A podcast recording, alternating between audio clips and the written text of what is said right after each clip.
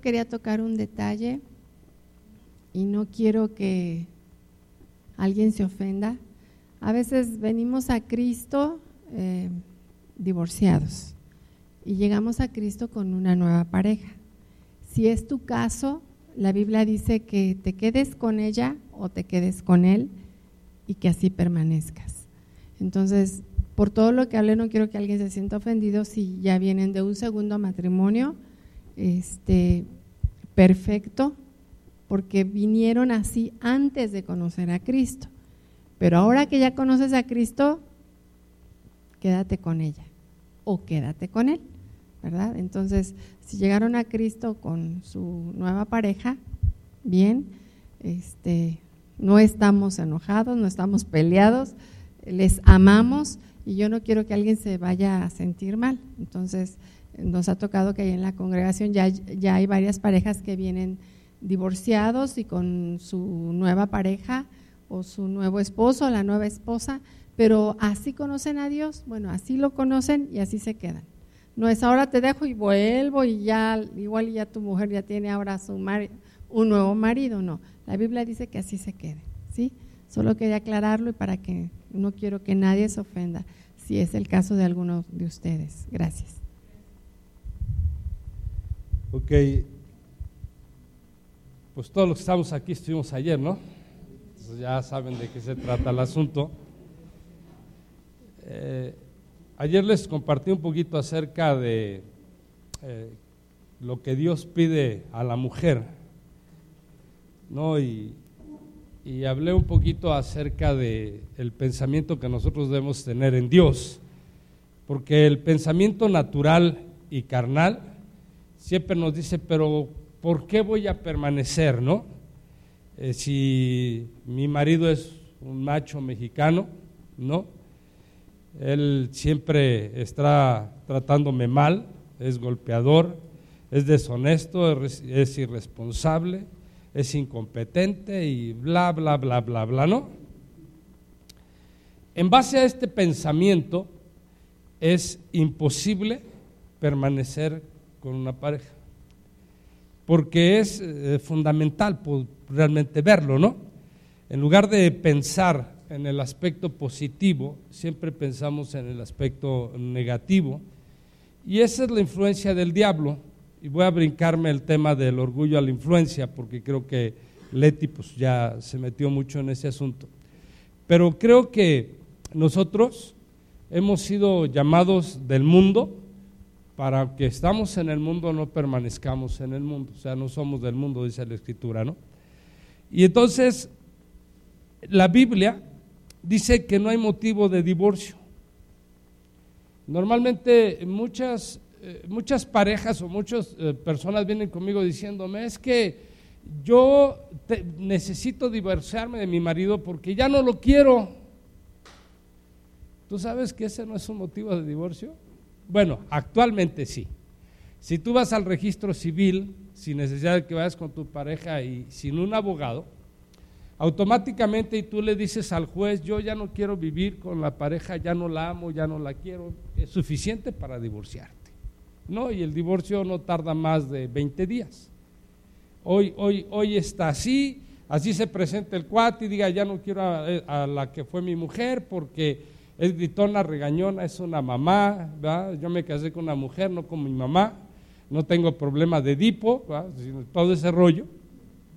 Automáticamente el, juez va, va, a ir a favor, ya no, ya no se necesita legislar este asunto. El asunto del adulterio, yo creo que lo vamos a tratar de lo que dice la palabra de Dios, pero por ejemplo, el adulterio, ¿sabían que ya no es una causal de divorcio en nuestro país? Tú puedes ir al juez y decirle, es que eh, eh, mi esposa me engaña o mi esposo me engaña. El juez está a decir, no se preocupe, eso es normal en México. No es una causal de divorcio. Entonces, nosotros necesitamos pensar conforme a lo que la Biblia determina o dice. Nosotros debemos de meternos a la Biblia, aprender de la Biblia, pensar como la Biblia y actuar como la Biblia. Leti hace, hace un momento les comentaba acerca un poquito de su enfermedad, de su cáncer.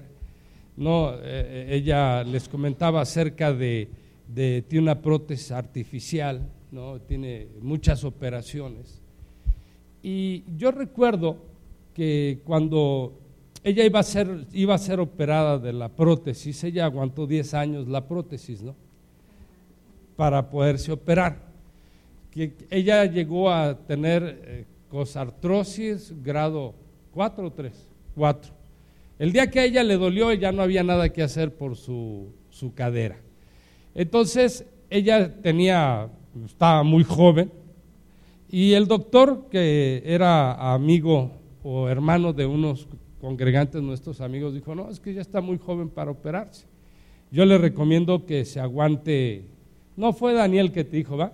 Que se aguante unos años en lo que además las prótesis van revolucionando y eh, eh, en, su momento él, nos dijo, la prótesis solamente eh, hoy en día dura máximo 10 años. Tu esposa a los 50 van a estar una segunda prótesis, quiere decir que a los 55, porque va disminuyendo, van a estar la tercera y no hemos operado una persona de tres veces con la misma prótesis porque el hueso crea repulsión o reacción. Entonces, ella duró 10 años. Cuando iba a ser operada, eh, me voy a brincar todo el rollo, eh, eh, realmente hubo un milagro que Dios hizo. Yo estaba esperando que Dios hiciera un milagro como el que había visto muchas veces, que Dios llegara y, y ella pudiera brincar, saltar, hacer todo normalmente y sin embargo Dios no lo hizo, pero Dios hizo un milagro financiero. Cuando Leti iba a ser eh, operada, la operación de la prótesis que a ella le iban a hacer tenía un promedio de, o un costo de 850 mil pesos. Una prótesis especial que se estaba, ya había sido experimental, ya habían dicho que era casi una prótesis de por vida, ¿no? Y, el, doctor que a ella le iba a operar eh, es el número uno en prótesis, se llama Felipe Gómez, recuerdo muy bien el nombre. Recuerdo que eh, a todas las consultas con, Felipe yo siempre iba con Leti. Y, y, uno de esos días él se acercó y me dio un abrazo y me dice, nunca antes del tiempo que yo tengo de tratar y operar a la gente, he visto que el marido acompaña a su esposa. Y me dio un abrazo y me dijo, lo felicito. Le dije, ok, para mí es algo normal. No, no es algo anormal, es algo normal, es mi esposa, me casé con ella, le dije en las buenas, en las malas, hasta que la muerte nos separe, ¿no? Creo que para mí el pacto fue fundamental y para ella también de poder permanecer en el Señor. Y, recuerdo que, eh, él, él, no operaba más que en el Hospital de Los Ángeles y en el Mosel. ¿No? Y la, verdad es que era una operación muy cara. Él, nos dijo por qué no operaba en otro hospital. ¿va? Y finalmente él, hablaba por la protección a la, a la pareja. Cuando él nos habló de los costos, me dijo, ¿estás listo? Yo le tuve que decir que sí. Le dije, sí, sí, estoy listo. Eh, lo primero que pensé, bueno, pues fue hipotecar nuestra casa para poder sacar la operación, porque normal y ella decía, no, no, no, no, no lo hagas, no lo hagas. Bueno, dije, pues vamos a esperar en Dios. Y esperamos, esperamos en Dios. Llegó el día de la operación, ¿no? Este, él decidió, gracias a uno de nuestros congregantes que también es médico y es muy amigo de él, eh, este, él decidió que la iba a operar en un hospital más barato. ¿no? Bueno, ella la, operaron en el Hospital Adventista de México, los costos bajaron muchísimo, pero cuando yo fui a, la caja para pagar, me llevé una gran sorpresa. La sorpresa fue que el costo total de la operación había salido en 80 mil pesos. Ni siquiera el 10%, había sido el 8.5% del valor de la operación. El doctor no cobró sus honorarios, su equipo no nos cobró. Y lo digo con una gran alegría en mi corazón, porque realmente él, él después de, de la operación me dijo, nunca algún cristiano a nosotros nos ha dado un testimonio de una vida real de lo que ustedes hablan. Y me dijo usted sí. El doctor no se ha convertido, pero el concepto del cristianismo cambió totalmente. ahora nos ve bien. Cuando vamos a su consultorio hasta parecemos parientes, cuates, así de toda la vida, ¿no? Este, y, entonces lo, único que, que yo puedo decirte, si nosotros hacemos bien las cosas, Dios va a utilizar todos los medios para desalojarnos financieramente. Sucedió con lo del cáncer. Posteriormente, eh, recuerdo cuando la noticia se la dieron, yo, yo vi que ella se sumía, junto con ella me sumía yo, pero pues yo no era el enfermo, yo tenía que soportar. Nunca hemos tenido un seguro social, bueno, desde que me dediqué a ser pastor hace 36 años, siempre hemos dependido de Dios. Y a mí la única la única clave de una economía estable, como se los decía ayer, depende de cómo tratas a tu esposa. Es una hija de Dios, te casaste con una hija de Dios. Aunque tu suegro, el carnal, parezca el diablo, ella fue una hija de Dios. O sea, es la verdad. Y entonces, de aquí es donde, donde yo digo, el hacer bien las cosas siempre trae una recompensa en Dios. Ahora voy a entrar con ustedes para irme a la influencia, al tema de la influencia. Dice 1 Pedro capítulo 3, versículo 7. Ustedes maridos, igualmente vivid con ellas sabiamente, dando honor a la mujer como a vaso frágil y como a coherederas de la gracia de la vida para que vuestras oraciones no tengan estorbo.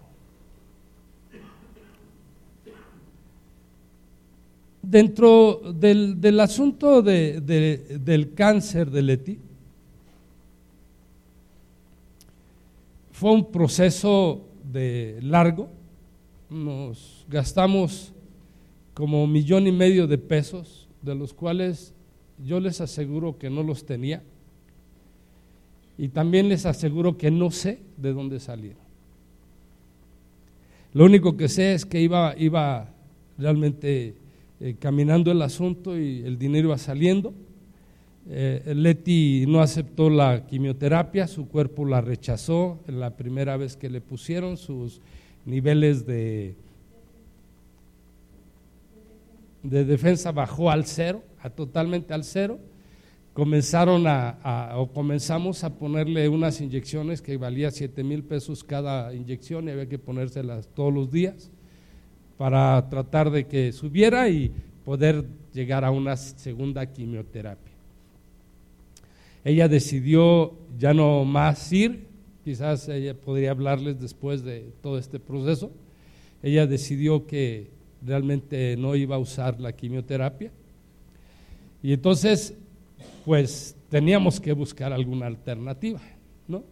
Mi hijo, cuando en aquel tiempo estaba en, Puerto Rico estudiando en Jucum, Juventud con una misión, y este, cuando él se enteró del cáncer de, mi esposa, lo primero que le dijo es, tú no te operes, tú no sigas tomando quimioterapia, eso es veneno, eso va a acabar con tu vida. Nos contactó con un misionero que se llama Wes Shalman, que él había padecido cáncer, su esposa había padecido cáncer, y al mismo tiempo él nos dio la dirección de una una mujer que estaba en Utah, que ella realmente había sido sanada del cáncer y era médico y pues eh, realmente aparte de ser judía ella estaba tratando a la gente con cáncer.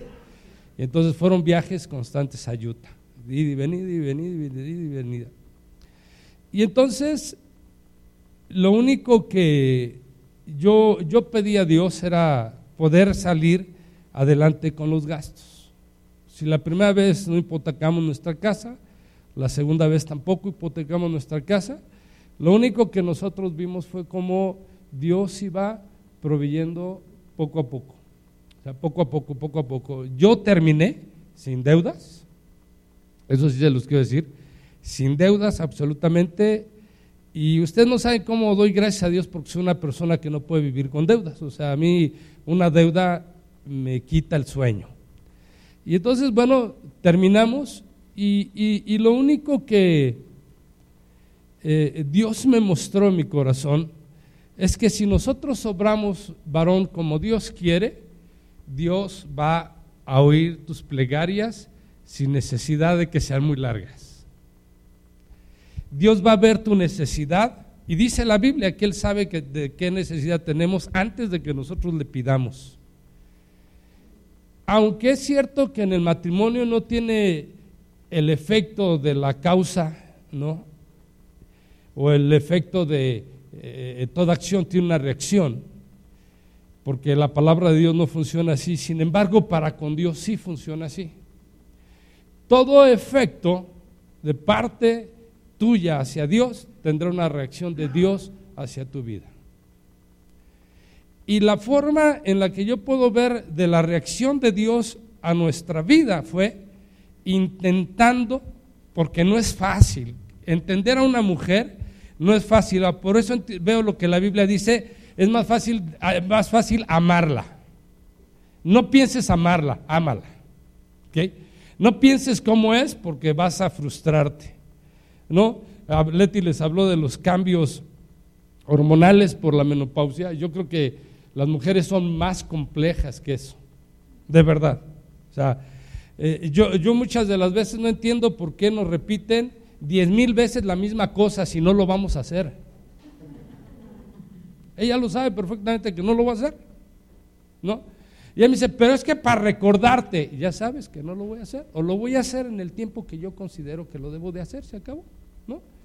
Pero me repite y me repite y ya, y, ya no me preocupo porque eso fue hasta antier probablemente, ¿no? O sea, es parte de ellos. Para, para uno es muy complejo decir, soy lineal, y, una sola voz voy a entenderla si es que se quedó en mi mente, en mi, en mi cabecita, ¿no? Si no, pues no. Y aunque ustedes hagan que Troya arda y lo que quiera, así somos los hombres. Somos una cajita en el cerebro en blanco. Cuando, cuando tú vas y te sientas a la televisión, llega tu esposa y te dice, ¿qué estás viendo? Y tú le dices, nada, es cierto. En cinco minutos ya pasaste 40 canales. ¿Y qué viste? Nada.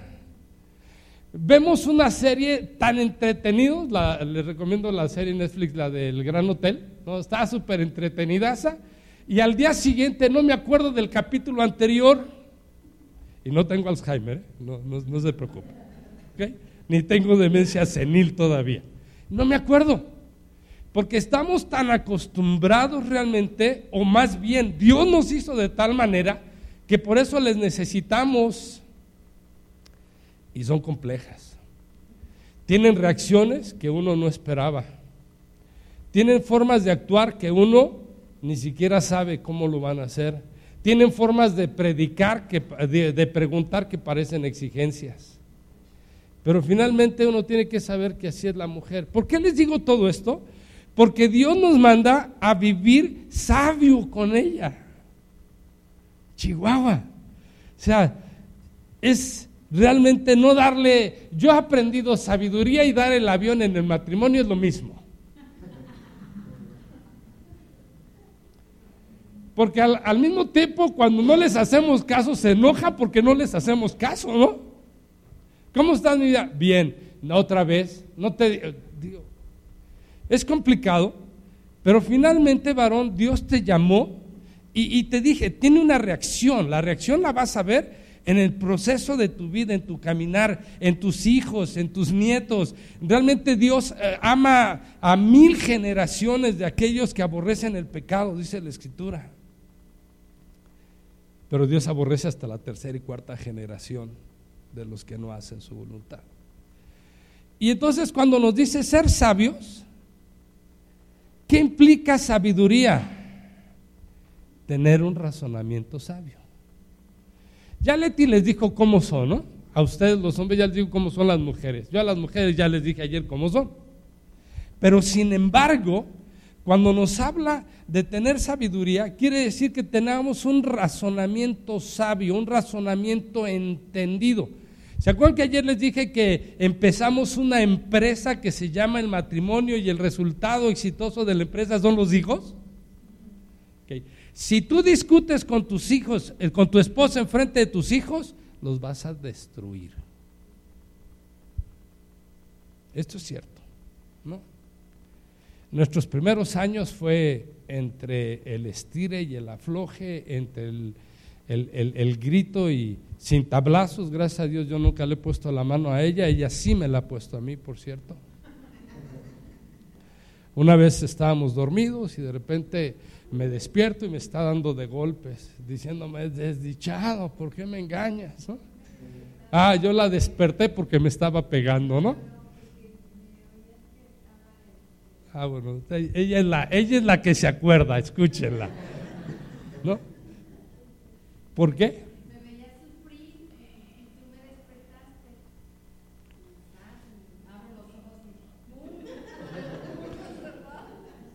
Sobre el muerto las coronas, ¿no? Nuestro matrimonio fue muy complicado. Tengo que llegar al punto de la influencia porque había sido influenciado por la forma de ser de mi papá. Nosotros somos del norte. Aparentemente en el norte la gente no llora. Ahora en Dios yo he aprendido que qué delicia es poder llorar con Dios. Pero, pero yo recuerdo, yo recuerdo detalles de mi papá, que él cuando eh, no le gustaba algo, por ejemplo, cuando él sentía que las tortillas que mi mamá había calentado no estaban calientes, se las aventaba. Desde que yo tengo uso de razón hasta que mi papá se murió, mi papá murió peleándose con mi mamá. ¿eh? Se está muriendo y está en un pleito tendido con mi mamá. Y mi mamá agarrada igual que él, ¿no? O sea, con los años aprendió. Trae uno una naturaleza, una influencia de la cual si realmente no nos metemos a la palabra de Dios, no vamos a lograr realmente lo que Dios desea de nuestro matrimonio. Yo les comenté ayer que todo comenzó con una pareja, Adán y Eva, en el Génesis. ¿no? Dios hizo al hombre, vio Dios que el hombre estaba solo, de la costilla del centro sacó a la mujer, ya Leti les dijo que a nosotros nos hizo de lodo, vil tierra somos, ¿no? No hay otra cosa. Y lo peor de todo es que vamos a la tierra y vamos a terminar, que nuestro, nuestro espíritu va a ir delante de Dios, ¿no? Pero observa, ¿qué es sabio? Alguien que posee equilibrio en su forma de pensar. ¿Por qué entonces nosotros decimos, ¿no? Que empezamos una empresa. Porque es cierto. el pacto que hacemos de matrimonio no es más que un contrato que hacemos con una persona. Y que aún el registro civil lo tiene considerando como un contrato. Se dice que una persona sabia es una persona inteligente. ¿Y por qué es una persona inteligente? Es amorosa, dulce y sencilla. ¿Verdad que no tiene nada de eso tu marido, hermana? Ni es amoroso, ni es dulce, ni es sencillo. ¿Ok? Porque todo mundo tenemos que pasar por un proceso de irnos quitando la influencia que nuestros, nuestros padres han ejercitado en nosotros, tanto en la mujer como el hombre. Por eso la Biblia dice que el que está en Cristo, nueva criatura es, las cosas viejas pasaron, no las viejas cosas pasaron, las cosas viejas pasaron, y aquí todas son hechas nuevas. Qué difícil después del segundo año despertarte y decirle a tu esposa, ¿cómo estás mi vida? o ¿cómo estás vieja? A decirle después, ¿cómo estás vieja? Son dos actitudes diferentes.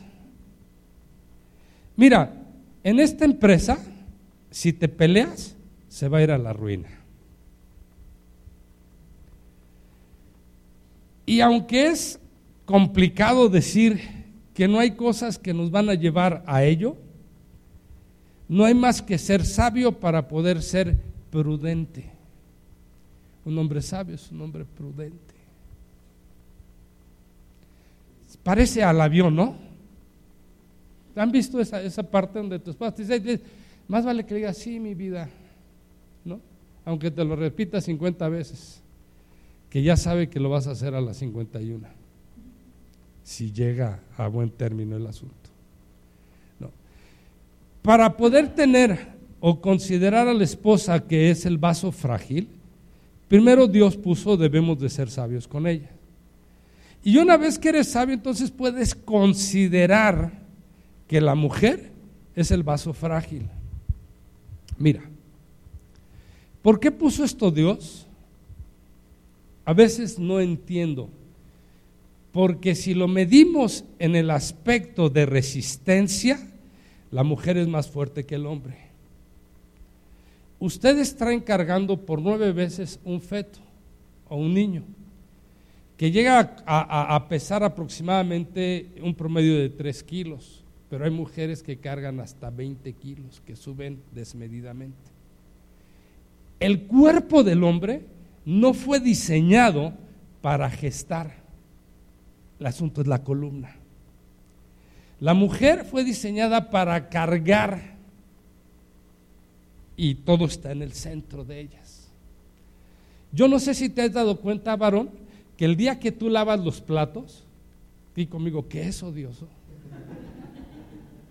pero que se puede hacer, porque no nos quita nada, por ser sabios, por entender lo frágil. Cuando mi esposa estuvo enferma del cáncer, yo hacía todas las cosas en mi casa. Yo lavaba, planchaba, ¿no? porque pues, hay planchadurías, pero yo lavaba, yo limpiaba la cocina, yo tendía la cama, yo hacía todas las cosas. Cuando fue necesario estuve dispuesto a hacer lo que fuera necesario por hacerlo. Desde luego ya se sanó, ahora ya no. Pero sigo entendiendo que Dios nos habla de la fragilidad emocional de la esposa, no físicamente aunque el hombre tiene más músculos y su, golpeada es mayor que la de una mujer, ¿va? con todo eso nos equilibramos en fuerza. Dios nos hizo a los hombres fuertes en el sentido muscular para trabajar. A las mujeres las hizo frágiles en el sentido de fortaleza para tener hijos. Dice que la mujer es la dadora de la vida. Dios no se equivocó cuando formó a la mujer. ¿Por qué? Porque la hizo de tal magnitud que se puede agachar para trapear. Tú trapea, hermano. ¿Ok? Mañana dile a tu esposa, mi vida esta semana yo voy. Aquí hay todavía cero, ¿no? Acero ya medio desgastado, pero hay acero, ¿no? Y entonces empieza a trabajar y vas a ver que el primer problema que vas a tener, lo vas a tener en la cintura. A los cinco minutos de estar trapeando no te vas a poder ni parar. Y tú eres el fuerte porque utilizas la fuerza que Dios te ha dado en una forma incorrecta, que es diferente. Cuando Dios nos dijo que la mujer era frágil es porque Él considera que así la debemos de tener. Entonces, si su fragilidad depende de que le digas te amo, pues dile te amo, ¿no? ¿Saben que yo una vez me di el detalle de cuando ella me dijo, ya no me dices que me amo? Yo le dije, pues te lo recordaré si cambio de opinión, ¿no? Pregúntenle, se lo dije ya muchos años. pues si cambio, mira, me preguntas que te amo, duermo contigo, ¿no? te doy mi dinero, estoy en la casa, tengo a mis hijos y todavía me preguntas que te amo, le dije, si cambio de opinión te aviso. ¿Por qué? Porque hemos sido influenciados por el mundo y el mundo no nos deja hacer realmente la voluntad de Dios, hermano. Por eso muchas de las veces nuestros mejores cuates están afuera que los que están dentro de la iglesia, cuando no debería de ser así. Porque en nuestra congregación nosotros bromeamos diciendo que somos el jefe del Sindicato Nacional Pro Mujeres, ¿no? O contra mujeres. ¿No has oído lo que dicen afuera? Sí, sí lo has oído. Ok, fíjate, para Dios es motivo que entiendas que la reproducción correcta viene de la mujer. Hoy ya ni nos necesitan. Te toman el espermatozoide y se lo injertan y se acabó, hasta sin placer tienen hijos, si es necesario, ¿no?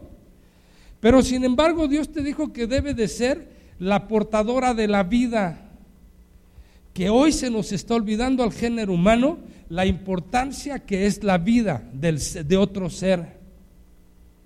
Aquí es donde tú y yo nos morimos, hermano. Aquí es donde nuestra vida empieza a menguar. Por eso cuando llegamos a estar solos, ya estamos más menguados que nada, ¿no?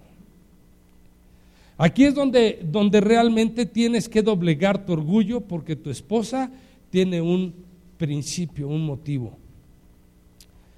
Cuando nosotros nos casamos, hablamos un poco de, del por qué era un negocio, o íbamos a emprender un negocio. En mi negocio, compartido con el negocio de Leti, era que nuestros hijos tendrían que ser hijos realmente competentes a nivel de mundo. Teníamos que darles educación y teníamos que hacer hijos sabios. Cuando nuestra hija, la mayor, nació, ella como mujercita fue muy inteligente, la segunda fue inteligente pero muy caprichosa y el tercero no a nuestro hijo al cual usted le va a compartir a sus hijos. hemos pasado por procesos muy difíciles. Cuando nuestro hijo eh, eh, tenía 6, 7 años, en la escuela nos dijeron que él no, no desarrollaba. Y como nosotros habíamos dicho que nuestra empresa, nuestros hijos tenían que salir adelante, aparte de orar, ¿no? y, de suplicar y de clamar a Dios. Y en aquel momento Dios puso a una, a una esposa de un pastor, que una terapeuta, venía de una terapia de Canadá que iban a experimentar en México para el desarrollo intelectual del niño, un alto nivel intelectual. Y entonces pues nosotros por algún motivo le platicamos, ella nos dijo que Dios le había permitido desarrollar eso y que lo iba a implementar con nuestro hijo Abraham. Con nuestro hijo Abraham, pues desde luego era eh, luchar, porque si algo le admiro a Leti y porque he estado al pie del cañón todo el tiempo es porque mi esposa con mi hijo invertía, aparte de cuando mi hijo salía de la escuela, ocho horas después, íntegra, dedicada, consagrada a él. Lo llevaba a clases de inglés, clases de español, clases de matemáticas, clases, clases, clases, clases. Hasta yo decía, pobre chamaco, ¿cuándo va a poder disfrutar algún día, no? Cuando nuestro hijo, junto con la inversión de Leti, estaba, estaba ahí, desde luego, nos dimos a la tarea de que necesitábamos un segundo carro en casa, ¿no? Y pues Dios proveyó para que Leti anduviera en carro y no en camiones, que eso me tocaba a mí, ¿no? Tenía que sacar la, la casa adelante. Y entonces cuando, cuando nuestro hijo terminó la primaria, esta terapeuta esposa de un pastor nos dijo, bueno, pues no esperen mucho, esperemos en Dios que su hijo termine la secundaria.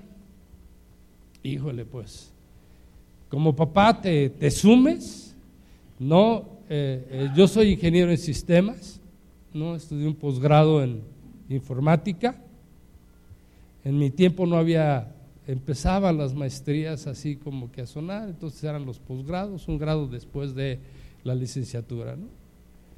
Y, entonces yo decía, ¿cómo? O sea, lo primero que me vino a la mente es voy a poner un negocio para cuando él crezca y, pueda tener la forma de sobrellevar la vida. ¿no?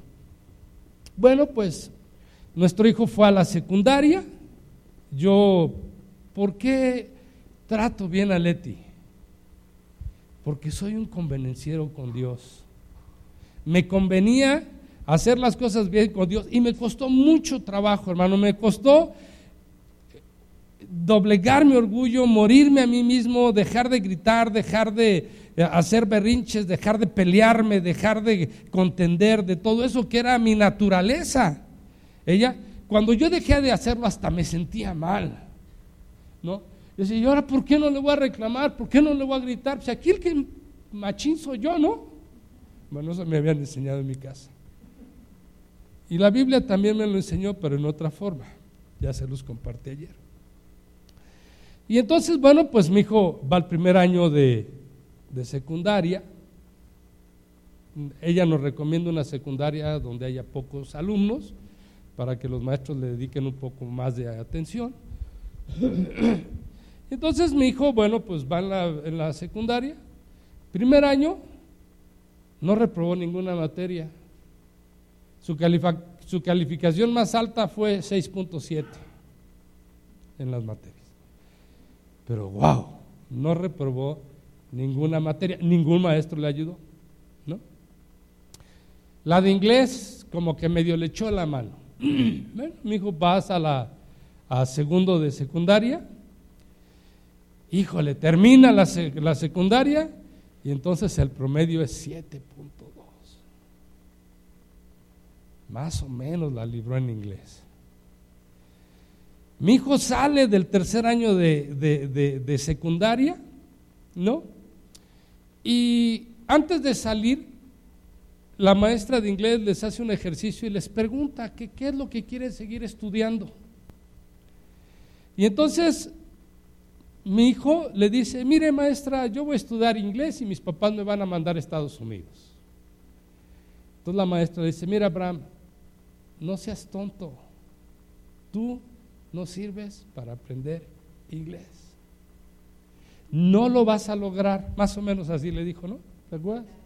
Se carcajeó en el salón de él. ¿Ok? En, en aquel tiempo había un, un maestro que era, que era orientador, era cristiano y, y pues un día me manda a llamar y me dice, ¿qué han pensado con Abraham?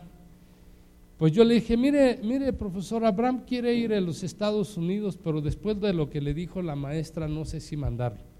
Me dijo, usted mándelo. Lo que Abraham, su hijo, lo quiere, lo va a lograr. Bueno, lo mandamos a Estados Unidos, ¿no? Salió de la secundaria, el tercer año su nivel ya fue de, wow, ocho, ¿no? Pero déjame, regreso un poquito. Cuando él sale del primer año y no reprueba ninguna y sale con seis, para mí un orgullo era seis. Un siete, híjole, era vanidad.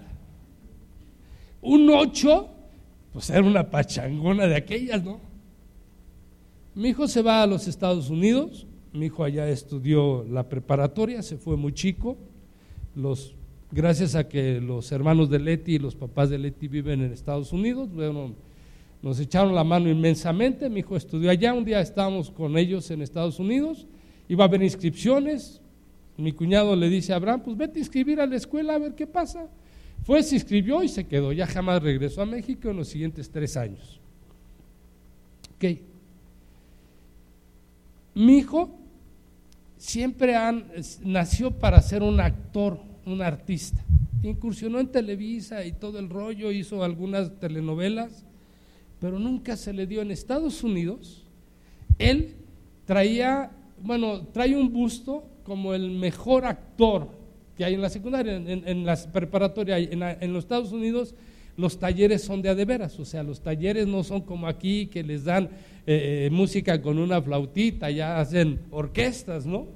Eh, este, como hay un taller de, teatro o, de, de, arte, no de teatro, sino de arte, mi hijo sacó los mejores lugares en arte, sacó los mejores lugares en fotografía, gracias a la fotografía recorrió la mayor parte de Europa y, le permitió ir a muchos lugares más.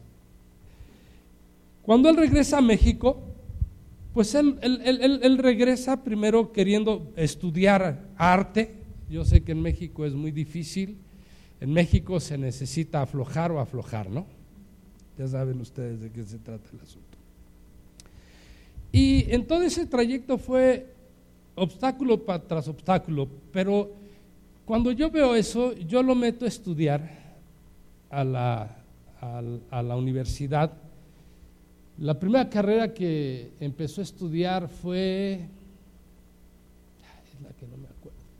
Bueno, en, en ese momento mi hijo trae las mejores calificaciones, pero su comportamiento empieza a ser terriblemente. Se había herido con Dios porque Dios no le había permitido a él ser artista. Y eso le llevó a, juntarse con cuates terribles. Cuates que, que bueno, él sale de esta universidad porque eh, este, me dice, papá, estoy muy mal, necesito de Dios, se va a Puerto Rico, a Jucum de Puerto Rico, en Puerto Rico está dos años, le implantan sobre la familia perfecta y él llega odiándonos porque no éramos la familia perfecta, porque sus padres no eran perfectos. Y empieza a incursionar en Televisa, ¿no? Y empieza a meterse en ese ambiente terrible que hay. Y llega un momento que las puertas se le cierran. Llega una misionera, habla con él, él renuncia a, Televisa con todo el dolor de su corazón. Nunca hablaba con nosotros de esto ni de, de Dios, ¿verdad? Y entonces él lo primero que hace es agarrarle odio cuando se da cuenta que ya no está trabajando en Televisa, que ya no va a ser actor, empieza con un odio ya contra la misionera esta, contra nosotros y contra Dios.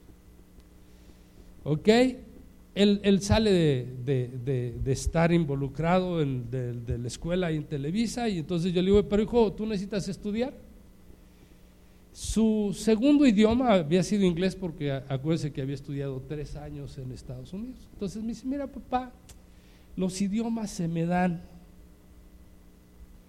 Me dice, ¿por qué no estudio algo relacionado?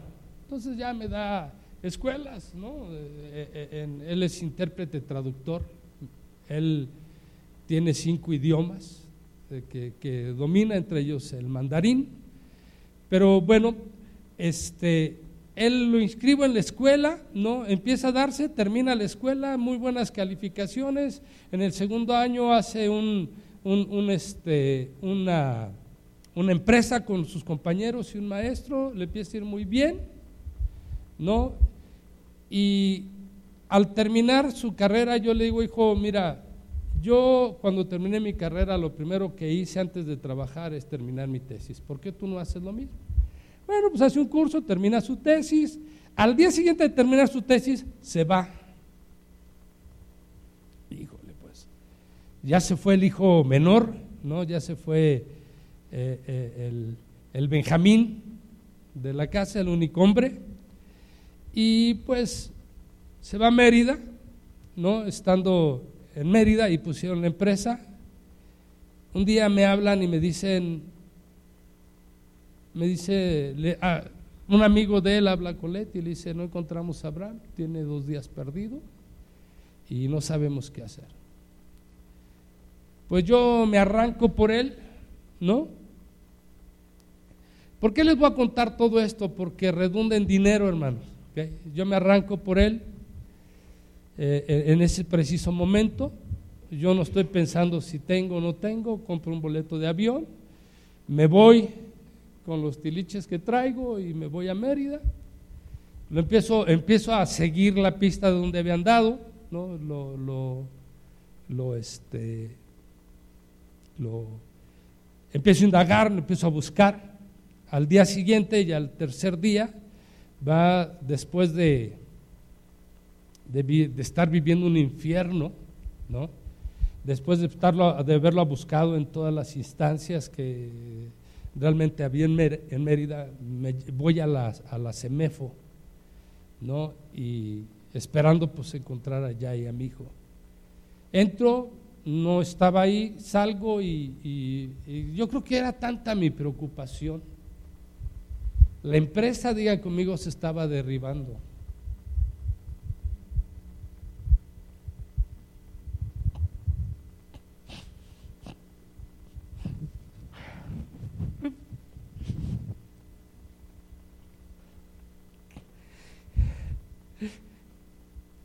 Tu único hombre en el cual has puesto las esperanzas para que le sirva a Dios. Está perdido. La cara que me ves de guate, yo no sé.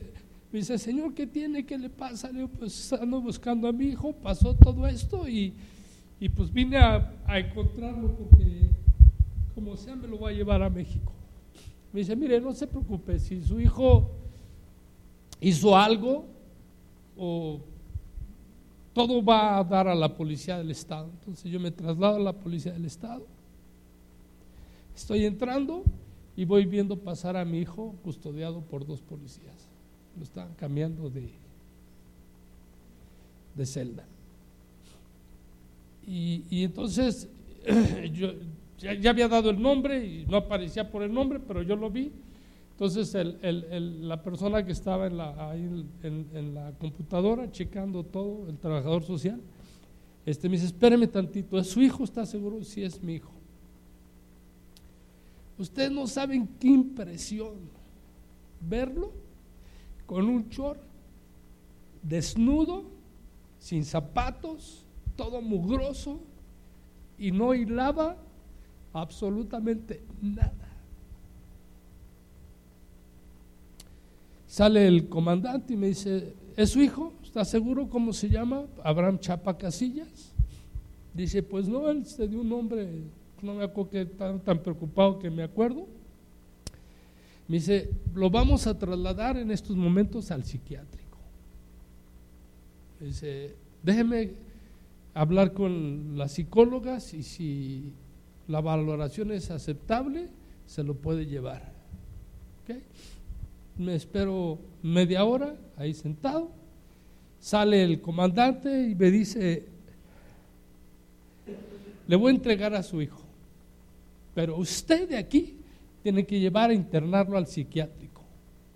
Y le digo al comandante, no. Esto, acaba de hablar con un doctor, amigo mío, me dice, no, en el psiquiátrico de Mérida, por nada del mundo lo dejes. A ver cómo le haces, pero tráitelo. Y, bueno, pues yo le digo al comandante, comandante, no podemos quedarnos, me voy a ir a México, me lo voy a llevar. Va, redacta una, una acta donde me hace firmar como responsable que yo lo voy a llevar al psiquiátrico ahí o en México. Se la firmo, me lo entregan. Tú no sabes el, el dolor, el infierno que es agarrar lo de la mano desarticulado totalmente, totalmente había ido a una fiesta donde lo habían drogado. Él, no estaba consumiendo, nunca ha consumido drogas, quizás alguna vez marihuana me confesó, ¿no? Por lo que todos los chavos hacen en la escuela. Y, sus amigos me dijeron, no, es que su hijo no es así, no sabemos qué pasó, salió del antro y se fue caminando, no lo pudimos detener y total se fue. A él lo encontraron en Valladolid, que son 170 kilómetros de Mérida a Valladolid, que caminó en, 20, 48 horas, sin parar, día y noche, con el solazo impresionante. Eh, eh, eso le creó muchos problemas. Nos lo traemos a México, ¿no? Y pues comienza nuestro sufrir, nuestro luchar. Porque este doctor, amigo nuestro, nos dice con qué psiquiatra lo llevemos. Me dice, esto no es de médico, esto ya es de un psiquiatra por lo menos. Vamos a ver al psiquiatra y el psiquiatra nos dice, dice pues, su hijo viene muy mal, He tenido muchos casos aquí su hijo no baja de la nube en menos de siete meses. Si baja. Si no baja, pues se va a quedar forever. Imagínate, hermano, yo, yo decía a Dios, Dios, ¿por qué no pasó 20 años atrás? ¿Por qué tiene que ser a esta edad donde las fuerzas no existen como tal? Donde él siempre ha hecho ejercicio. Acaba de ir una, una competencia la semana pasada de, de, CrossFit. Y, y yo, yo decía, él corre y yo no lo voy a alcanzar ni en 100, no va a correr 100 metros. Está tan fuerte que digo, ¿cómo lo detengo? Y eran gastos tras gastos. El, el psiquiatra muy caro, los medicamentos caros, caros, caros. Yo, yo, yo le veía un barril sin fondo y decía, ¿dónde voy a llegar? Pero lo que más me atormentaba, yo decía, Dios, ayúdame porque imagínate, tengo 61 años, ¿no? Y aunque no querramos verlo, vamos de salida, ¿no? Ya, ya no te, no te, no estás en el primer hervor, ¿no? No te coces en el primer hervor, ni en el segundo, ni en el tercero. Por eso dicen que somos de la tercera edad, ¿no? Y entonces yo decía, Dios, Dios, Dios, Dios, Dios. Mi pensamiento me traicionaba y me, decía, híjole, tu hijo se va a quedar así. El día que te mueras, ¿qué vas a hacer? ¿No? Al segundo mes, mi hijo había bajado de la nube.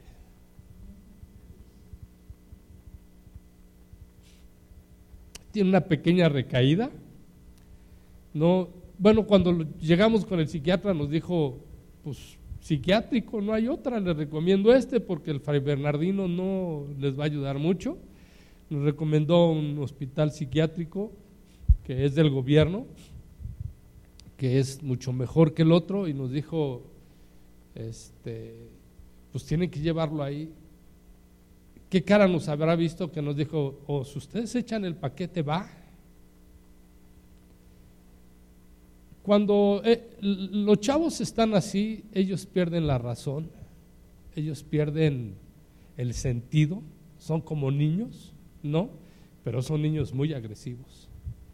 El psiquiatra me dijo, pues quiten cuchillos, quiten cucharas, quiten todo con lo que les pueda hacer daño, porque no sabemos.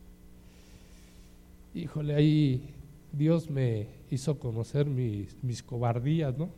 Mis temores por lo cual hoy le doy gracias a Dios. Porque el, el cambio que comencé hace 30 años, en este tiempo se aceleró totalmente, ¿no? Entonces, bueno, pues nos echamos el paquete de tenerlo en la casa, ¿no? La verdad es que nunca quitamos cuchillos ni cucharas, pero vivíamos en pánico cuando al segundo mes él ya bajó de la nube, no sabemos qué pasó y tuvo una recaída. Y aquí fue donde Gerardo, el doctor, viene y me dice, amigo, no, el doctor nos dice, si él se deja de tomar el medicamento que le estoy dando una sola vez, corren al psiquiatra y lo internan. Pues tengo buenas noticias porque yo he visto o he sido premiado vez tras vez de parte de Dios en mis hijos por el amor que le tengo a mi esposa. Que muchas veces me pregunto si es cierto que es amor, ¿no? Que de chavo muchas veces pensé divorciarme porque no éramos compatibles en nada.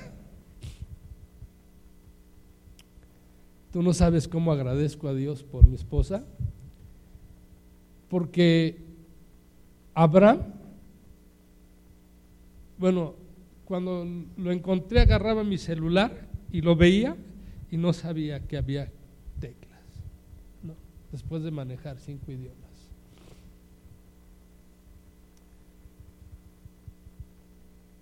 Dios ha sido tan extraordinario, hermano,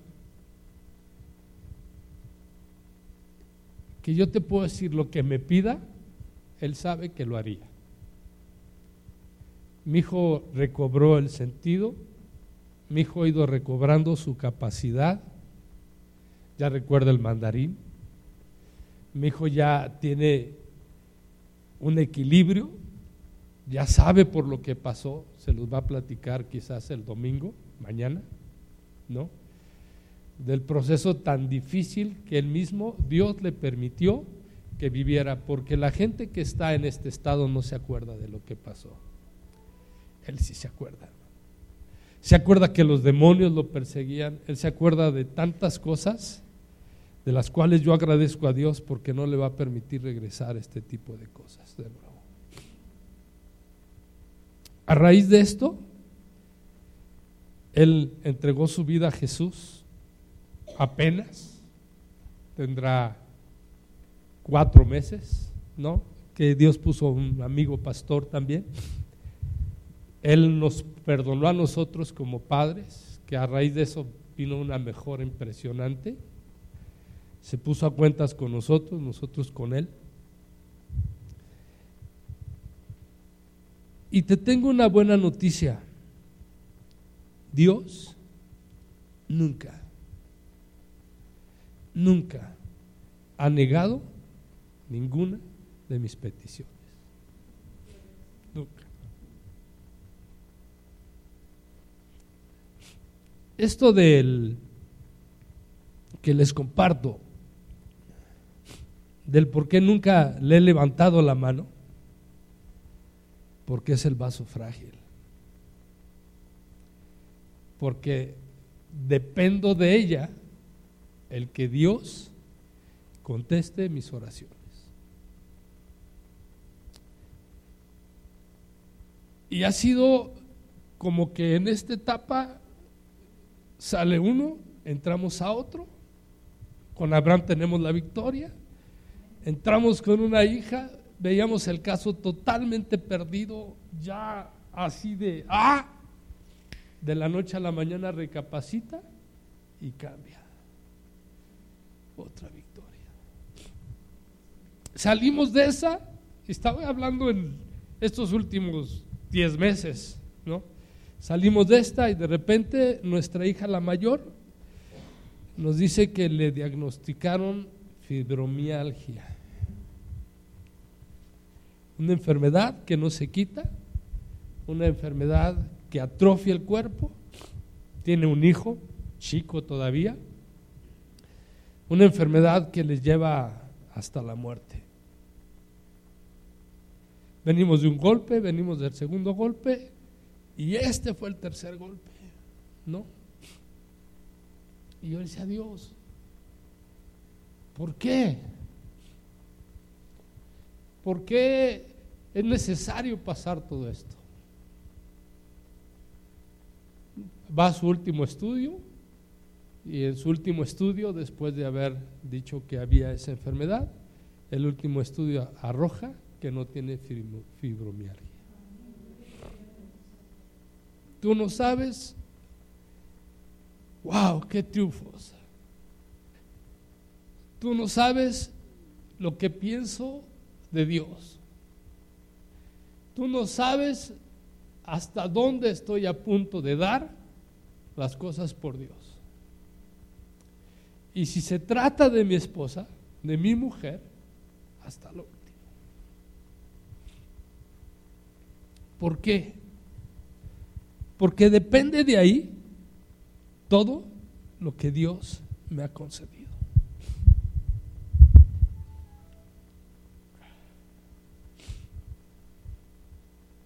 Solamente te puedo decir, hermano, aprende a ser sabio. Créemelo. Dentro del proceso de mi hijo, yo entré en una depresión muy fuerte.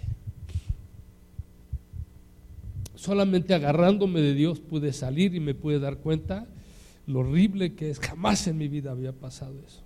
que es pensar que no tiene chiste la vida, que es pensar que ya no vale la pena vivir. Me duró dos días nada más, porque le pedí a Dios, le pedí al Espíritu Santo, que es el consolador, que me ayudara a salir, y en, dos días me sacó. Si Dios no estuviera conmigo, yo me hubiera quitado la vida. Sin embargo, porque Dios está conmigo y porque Dios ha respondido a todas las peticiones, a todas, puedo decir, mi Dios Todopoderoso reina.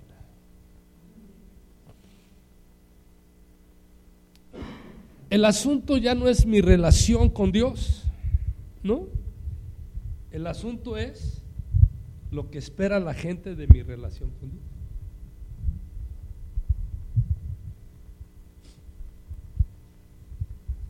¿Tú sabes que hay una nube de testigos a tu alrededor viendo qué haces? ¿Tú sabes que hay mucha gente que nada más está viendo cómo tratas a tu esposa? Yo una vez oí un predicador decir, no hay mujer más guapa que mi esposa. Y yo estaba sentado y dije, no seas mentiroso. De verdad, decir que no hay mujer más guapa que tu esposa es una mentira. Decir que no te conviene otra mujer, esa es una verdad, que es diferente. Dice Romanos 8:19, porque el anhelo ardiente de la creación es el aguardar la manifestación de los hijos de Dios. Algo te quiero decir. Tenemos 38 años, bueno, vamos a cumplir en mayo, 38 años de casados. ¿Me creerías que nunca le he engañado?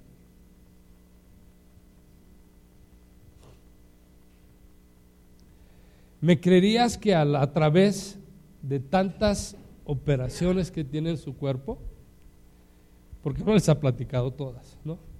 Llegó un momento que en el hospital ya me iban a dar almanaque.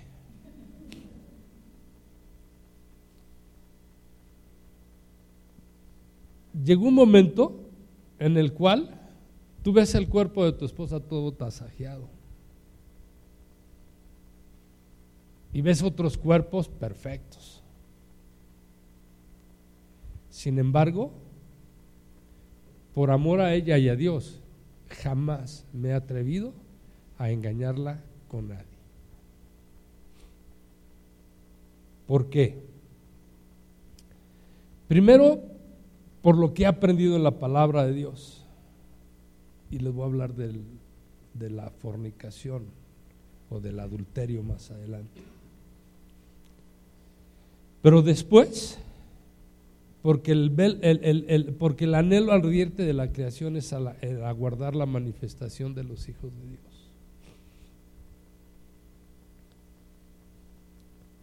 Dice, porque la, creación en el 21, porque también la creación misma será libertada de la esclavitud de corrupción a la libertad gloriosa de los hijos de Dios. Te voy a decir algo, hermano. Tú eres, hermano y hermana, tú eres ejemplo para mucha gente. Se han acercado como tres vecinos de la cuadra donde vivo, somos 16 casas nada más, dos están vacías.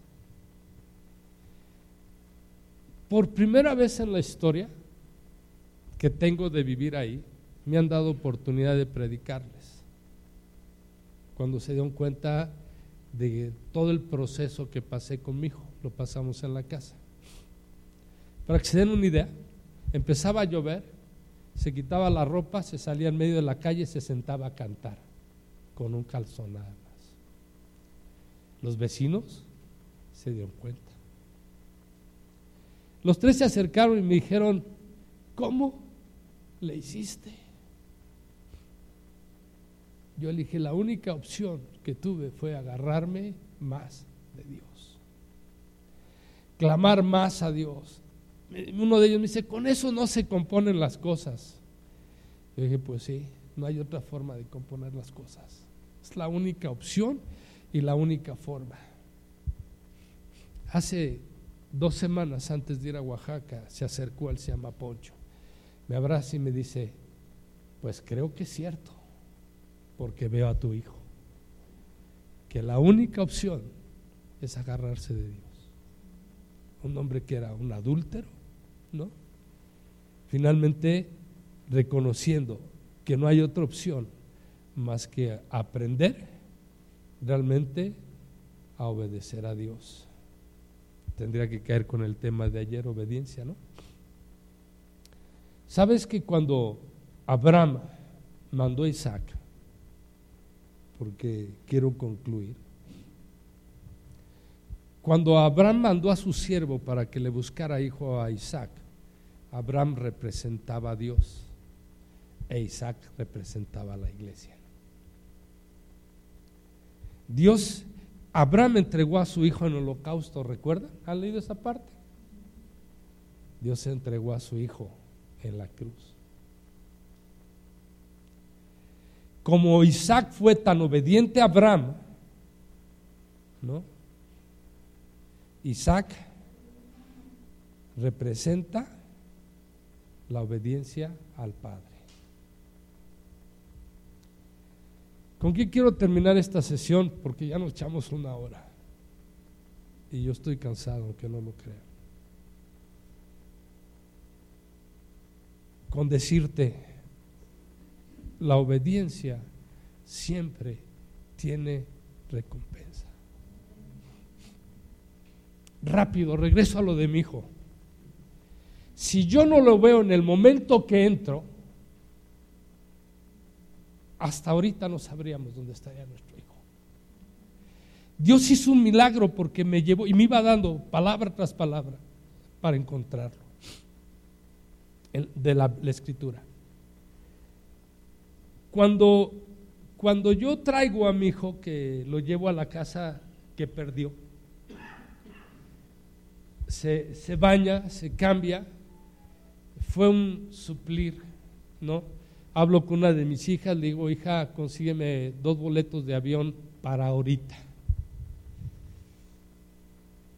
Yo lo traía, estaba, era muy difícil. Él, venía con una psicosis, peleándose con las brujas, con los diablos, con gente, pasa, gente que pasaba, era una bruja, un demonio, y peleándose con ellos. O sea, venía en una alucinación impresionante. Cuando mi hija me habla, me dice, papá, te compré dos boletos en Viva Aerobús, no hay este día en ningún lado, en dos horas salen a México y son los últimos dos lugares. No sé cómo les van a sentar.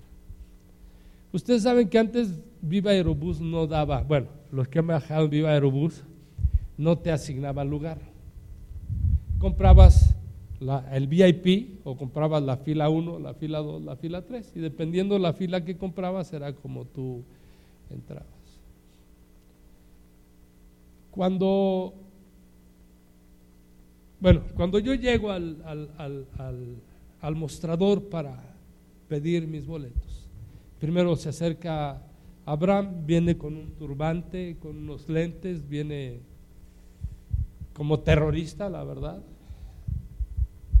él, tiene la barba muy cerrada, lo que no tiene arriba lo tiene abajo, en la barba. Con lentes y parecía un árabe, literalmente un árabe.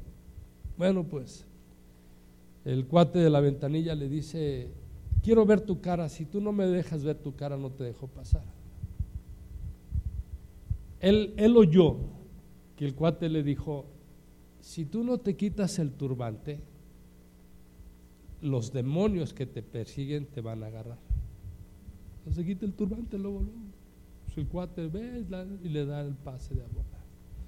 Abraham agarra el pase de abordar, se va al centro de la sala, se sienta a pelearse en el cosmos.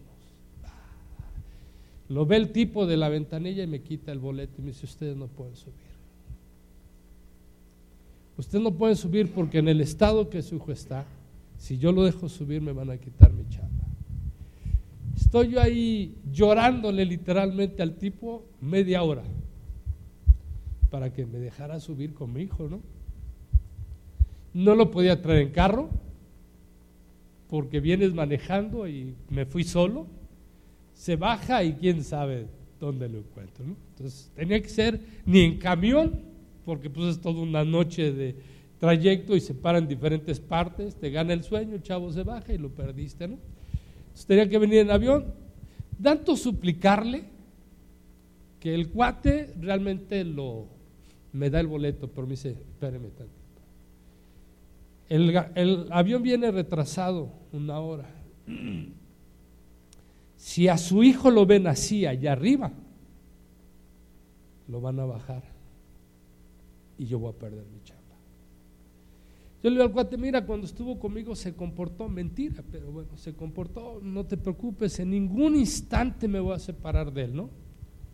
Me da el boleto, nos hacemos un lado, se ponen cuatro militares a su alrededor y dos a un lado, esperando que lo, que lo agarraran. Fue un suplicio media hora para poder subir a la sala de abordar, ¿no? Pero nunca le dijeron nada y nunca, hermano, realmente él pensó que era Miguel y Gabriel, los dos, dos ángeles a su lado. Bueno, total, pasa la hora, podemos subir. En el momento que va a pasar por la primera línea, su comportamiento era mi hijo. Nos subimos, llegamos a la sala, la sala de abordar, la sala de espera. Nos avisan que el avión viene retrasado otra hora. Cada segundo. Era para mí un día, no una hora, era un día. Se sienta y se peleaba con una persona, y se peleaba con otra persona, y se peleaba con otra persona.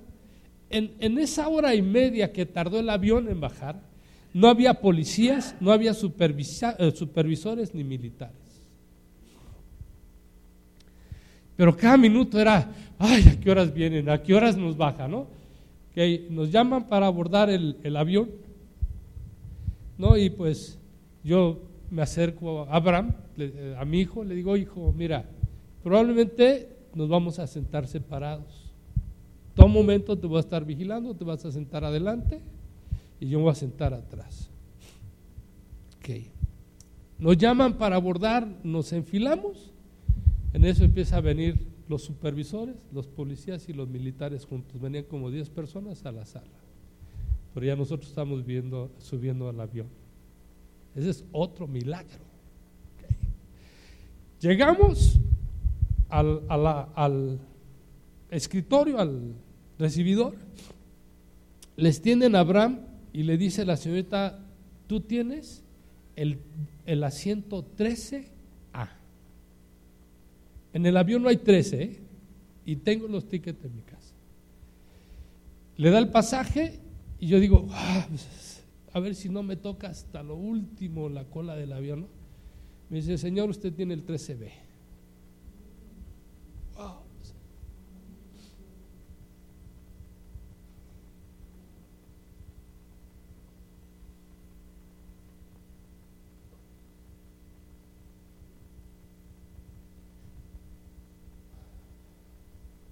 Hasta el día de hoy, esos asientos no se pueden asignar ni en los aviones ni en los elevadores. No existe el piso 3.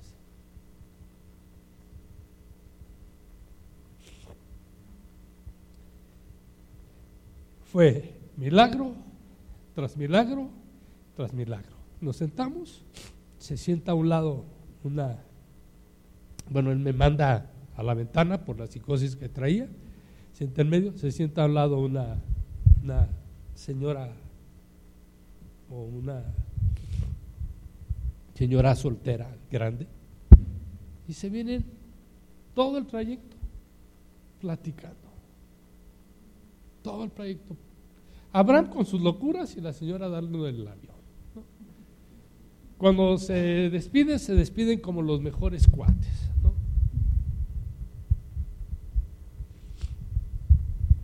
Gracias a Dios que los hermanos de la congregación nos fueron a recoger y bueno, no hay milagro que Dios no haga si tú amas a tu esposa. No lo hay, hermano. Ni financiero, ni familiar, ni moral. No tienes idea. ¿Me dan cinco minutos? La primera vez que llevamos a mi hijo al psiquiatra, llegamos a la casa de ustedes, es un, es un, un retorno, estacioné, nos bajamos y arriba del toldo del carro había una paloma llanera blanca. Okay. No somos de la zona de palomas llaneras porque esas solamente están en los desiertos. Yo no sé si aquí haya. Está intermedio entre la tortolita y la paloma normal que entendemos. Pero blancas no hay. Yo venía tan preocupado, ¿no? Que vi la paloma y yo no pensé otra cosa, sino simple y sencillamente quererla agarrar. Pero la paloma se fue. Después de pasar los siguientes meses, cuando el psiquiatra veía a mi hijo cada ocho días, cada ocho días, cada ocho días, cada ocho días, cada ocho días, ¿no? Lo estaba viendo de, venir la primera esperanza, de, pasar un proceso de sufrimiento en mi vida como no tienes idea, y tengo que hablar de mí, pues no puedo hablar de mi esposa, sino de mí, de ella es su hijo, ella lo trajo en el vientre, desde luego que ella también. Hagan de cuenta que como que tenía a Dios muy lejos.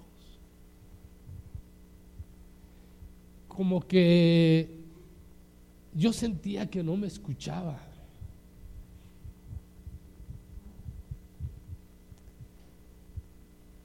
Como que mi fe empezaba a dudar. Pasé 40 días sin dormir, día ni noche. Porque si se salía el chamaco, ¿dónde lo encuentro? Si en Mérida, que es muy chiquito. Un día se nos perdió en la colonia, en la colonia, no lo encontrábamos. Voy a los siguientes meses al, psiquiatra y el psiquiatra le manda la cita a un mes en lugar de cada ocho días. Y dije, ay Dios, qué alegría. Y me da una palmadita y me dice, vamos, muy bien. pero todavía no agarraba la onda, amigo. Entonces llegamos a la casa en esa segunda ocasión y ¿quién cree que estaba en mi casa? En la cornisa de mi casa. La misma paloma. Entonces me cayó el 20, ¿no? Dios hablándome a mi vida, no audiblemente, no textualmente. Mucha gente que le he platicado me dijo, es que era el Espíritu Santo. Le dije, no, no era el Espíritu Santo. A él clamaba todos los días. Si no era Dios dándome una señal de que todo iba bien. Esa segunda vez que vi la paloma, hijo, usted no sabe, fue así de, wow. O sea, y, y no se iba, estaba ahí.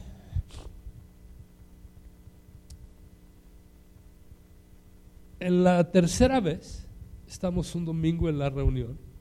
Yo iba a predicar. Nunca dejé de predicar, aunque mi ánimo estaba por los suelos. ¿No? Recuerdo muy bien que estaba parado a un lado, estaba la alabanza increíble en la congre. Y de repente viene una voz audible que me dice, no te preocupes, ya salimos. Vamos el, lunes al psiquiatra y el psiquiatra nos las aumenta tres meses. Regreso a la casa y ¿quién cree que estaba? La paloma. Dios, cuando tú eres sensible a tu esposa, Dios va a utilizar todos los medios para demostrarte que Él está contigo. Ahora entenderás por qué dice, no seas áspero con ella.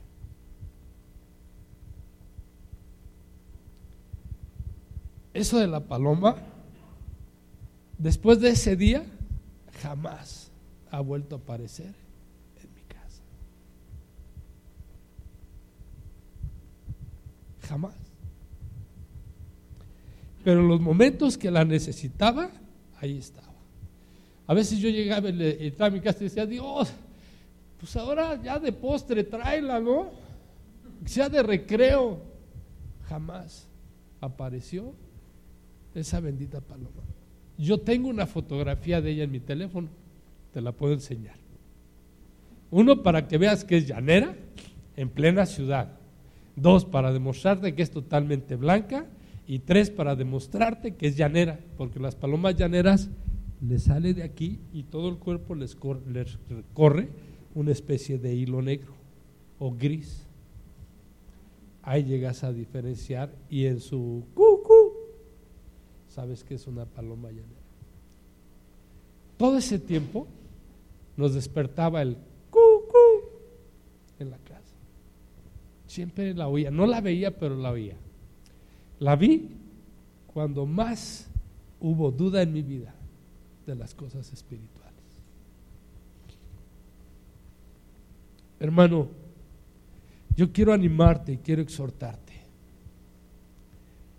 Trata bien a tu esposa. Te conviene. Fíjate lo que te estoy diciendo. Te conviene.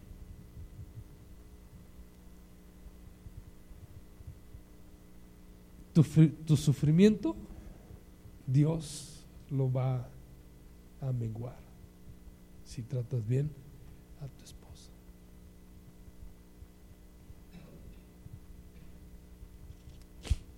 Por eso hoy dejamos a nuestro hijo en, la, el cuarto de habitación. Vamos en el octavo mes, ¿no? Es no, nuestro décimo mes. En mayo es el, el doceavo. ¿no? Y estamos en la última etapa de la recuperación física. Él todavía toma una pastilla para dormir. Entonces, hasta el día de hoy, de un año para acá, donde nosotros vamos, Él va, y donde Él va, nosotros vamos. ¿No? Después de regresar ese año ha sido complicado porque ella, Leti y yo ya vivíamos solos, ya nuestra vida era solos, ya nos habíamos adaptado solos, la llevamos muy suave, pero pues regresó el hijo. No. ¿Qué aprendió él? que sin Dios lo único que hay es destrucción. Y eso es lo que se los va a compartir mañana. ¿No? Entonces, mi recomendación es, ámala, que tu dinero sea su dinero, porque el dinero que ganas es de la pareja, no es tuyo. Tú haces una labor, ella hace otra labor. Los hijos son una labor atenuante, se los digo por experiencia en estos diez meses, ¿no? La casa es más chamba que la que tú haces, amigo. Yo por nada del mundo le cambiaría la chamba a mi esposa.